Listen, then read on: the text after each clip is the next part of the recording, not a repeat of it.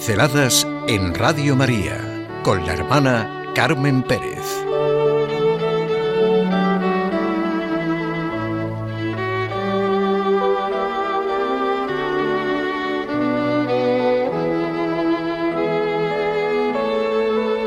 Siempre desde un sí. Si ponemos nuestra vida en las manos de Dios, Él hace grandes cosas con ella.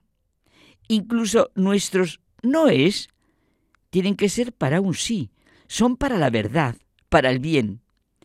Abramos los ojos y sintamos lo que significan esas dos grandes palabras de creación y redención.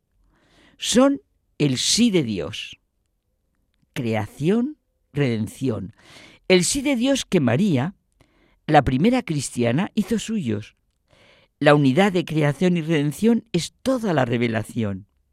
Me acaba de contar una hermana cómo ha muerto una maravillosa mujer que ha pasado sus tres últimos días en cuidados paliativos.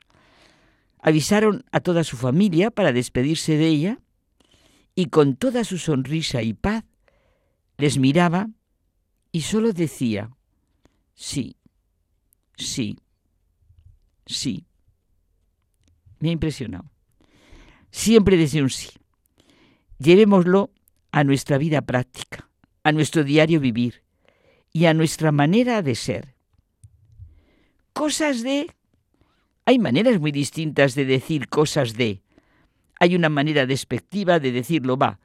Cosas de él, eso no tiene importancia. Mañana nada.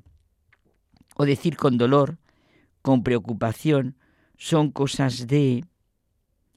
Es que tiene una dificultad o unos problemas. O lo que decimos llenos de admiración. Son cosas de... Es formidable. Es que lleva su firma. De la manera de ser de una persona, se esperan ya una serie de reacciones y posturas. Nadie puede comprar lo que no es. Lo que está delante de nosotros y lo que está detrás es poco importante comparado con lo que reside en nuestro interior. Esas personas que nos asombran, que nos admiran, es precisamente por lo que son, por lo que reside en su interior, que aflora ante cualquier situación, en los detalles más insignificantes. Esas personas que en el ejercicio de su libertad están en posesión de hábitos positivísimos para ellas mismas y para los demás. Son personas que saben qué es lo verdaderamente importante para ellos, para todas esas personas, y por eso saben lo que es importante para los otros. Su actitud de confianza les hace ver lo positivo de todo, porque la confianza es la forma más elevada de la motivación humana. Saca a la luz lo mejor de la gente. Tener confianza en los demás supone una gran base de naturalidad y confianza en sí, saberse hijo de Dios. Si uno no se conoce, no se controla, no tiene dominio de sí, no puede sentir lo que es la confianza. Y la confianza es la base de la amistad. Sin confianza la comunicación se interrumpe, no hay forma de comunicarse. La confianza implica sentido de la vida, coherencia, transparencia, respeto, claro. Y así confiamos en esa persona. Una pregunta que nos es muy importante contestar. ¿Qué puedo hacer? ¿Qué no estoy haciendo ahora? Y que si lo hiciera regularmente representaría una tremenda diferencia positiva en mi vida personal. Sí, sí, ahora. La voluntad humana es asombrosa. Lo que podemos hacer y lo que somos capaces de hacer. Una y otra vez se ha impuesto la voluntad sobre adversidades y dificultades increíbles. No sé si han oído, eh, leído o visto la película de Helen Keller, pues las Helen Keller de este mundo dan pruebas de modo espectacular perdón, del valor y el poder de la voluntad. El poder se adquiere aprendiendo a usar ese don en las decisiones que tomamos día a día. El grado en que hemos desarrollado nuestra voluntad en la vida cotidiana, pues se mide por nuestra integridad personal. La integridad es el valor que nos asignamos a nosotros mismos. Supone respetarse uno a sí mismo, saberse realmente hijo de Dios, saber el destino de su vida.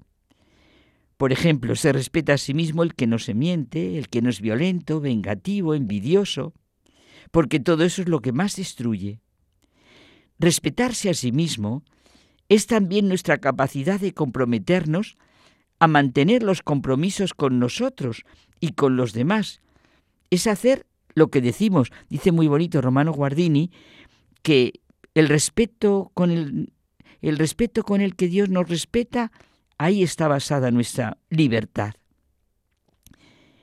Respetarse a sí mismo es también nuestra capacidad de comprometernos a mantener los compromisos con nosotros y con los demás.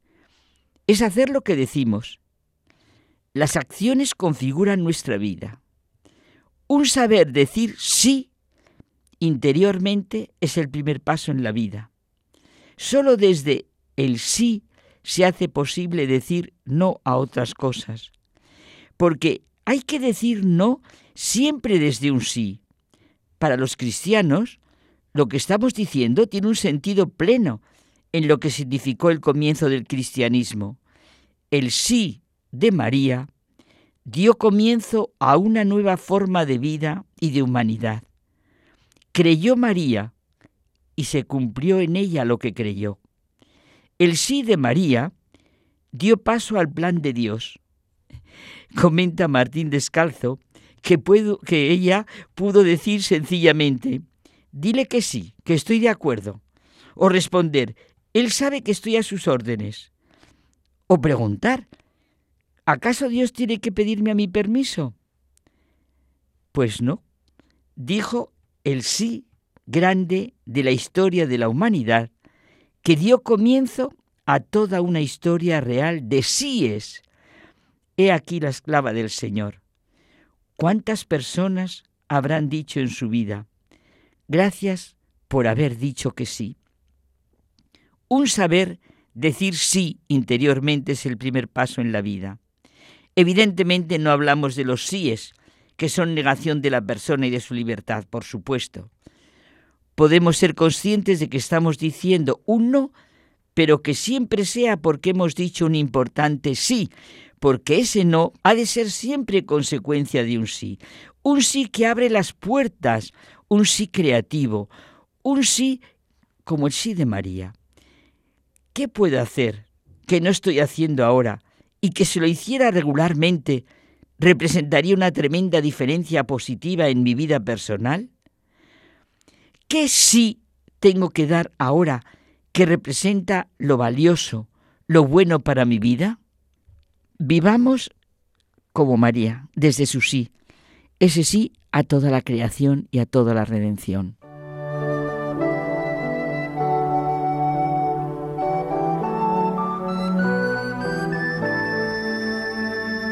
Pinceladas en Radio María con la hermana Carmen Pérez.